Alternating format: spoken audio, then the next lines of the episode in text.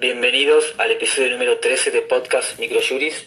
en donde realizaremos un resumen de la última semana del mes de octubre del año 2018, comentando las novedades jurídicas más interesantes trabajadas por la editorial. En primer lugar,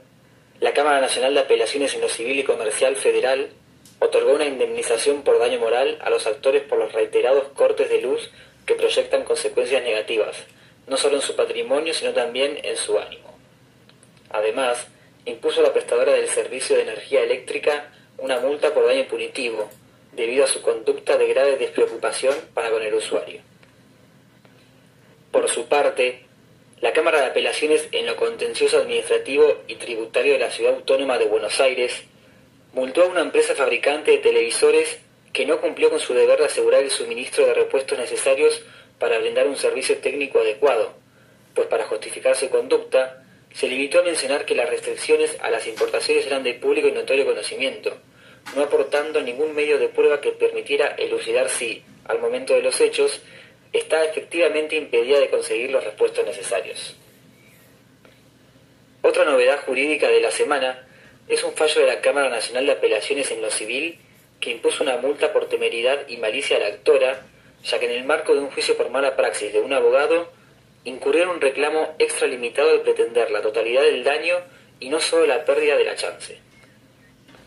Finalmente, la Cámara Federal de Apelaciones de Bahía Blanca ordenó a la obra social demandada la continuidad de la afiliación del actor en los términos del contrato que originalmente los vinculara, entendiendo que dicho contrato nunca fue legalmente extinto,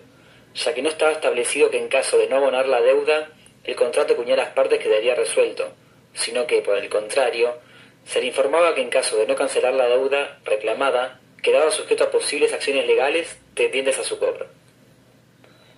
Como novedad legislativa, el Poder Ejecutivo Nacional, mediante un decreto de necesidad y urgencia, estableció como feriado el día viernes 30 de noviembre de 2018 en el ámbito de la ciudad de Buenos Aires, con motivo de la celebración de la cumbre de líderes del Grupo de los 20.